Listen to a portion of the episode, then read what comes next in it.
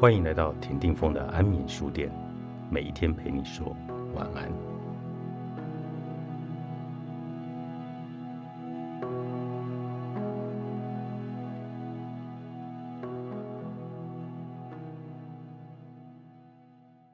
你之所以焦虑，是因为你给予过标配的人生。在华人的意识中，每个人生阶段都会有一个标配般的存在范本。而迫切成为符合这个范本的标准件，是多数人焦虑的根本原因所在。一对年轻的父母，关于孩子的标配标准就是生一个别人家的孩子，听话又懂事，功课成绩好，年年拿奖状，让父母有面子。如果生了个调皮捣蛋、不爱念书的孩子，父母就会时刻拿自己的孩子和隔壁家的标准件去对比，而越对比就越发觉得自己家的是个瑕疵品。一旦被父母拿来和隔壁家的标准件对比，时间久了，孩子也会慢慢觉得自己是一个非达标的产品，从而自信心受到剧烈的打击，最后破罐子破摔。一些刚毕业的学生，他们所认为的标配人生。就是在两年内有房有车，三年内结婚生子。如果谁在最短的时间内完成了这项事情，就会被周围的人称为人生胜利组。一个二十六岁的女读者，当她看见同学和同事都纷纷走进婚姻的殿堂，便感到十分的焦虑，以致严重失眠。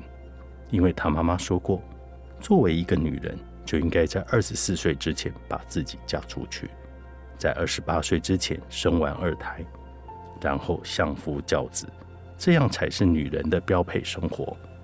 这个女孩看着身边的闺蜜一个一个都成了人生胜利组，虽然自己的事业节节攀升，但还是觉得自己失败极了，因为她走的不是女人的标配之路。我曾经和朋友讨论过。究竟什么样的男人才算是相对成功的男人？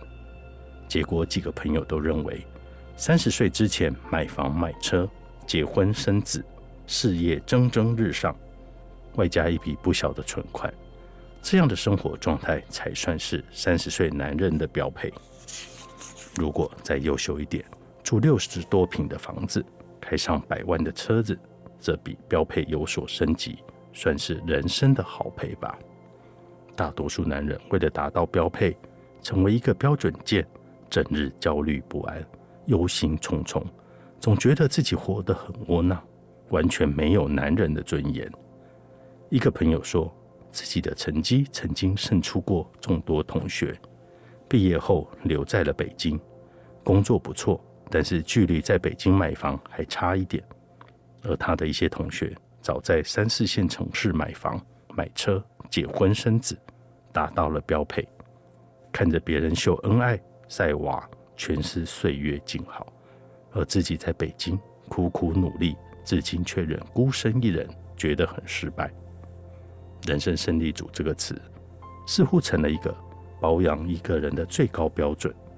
而评判一个人是否是人生胜利组，就要看他是不是已经有车有房，并且结婚生子。然而，人生又不是一场赌博，哪有什么人生胜利组和路蛇组？只不过是每个人走的路不同罢了。这么说来，要想过标配的生活，奋斗是必须的。人生不是一场赌博，而是一场旅行。如果把人生当成了赌博，那么注定会和焦虑永伴。每个人的人生都是不一样的，不同的人生有不同的精彩。而我们都希望活出自己独一无二的精彩。我见过给予过标配生活的人，他们给自己制定了详细的人生目标，对房、车、存款、伴侣、孩子，都会做出一个精确的时间计划，并且认为只有如期完成，才能成为所谓的人生胜利组。其实，人生胜利组不过是过上了大众的标配人生，这种标配模式的生活。其实很没有挑战性，把人生过成了标准答案，沦为庸俗的大多数，这样的人生无趣极了。我们要尽自己最大的努力，慢慢的靠近自己想要的生活，而不是追赶标配。在这个努力的过程中，享受生活中的美好与温暖，如此才算没有辜负岁月。不给自己设定标配，不给孩子设定标配，不去羡慕别人的标配，不去嘲讽别人的非标配，这是最起码的生活智慧。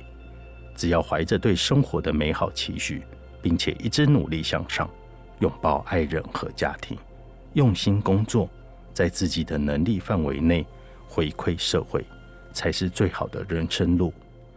值得一过的人生，是你自己独特的人生，它也是私人定制的人生。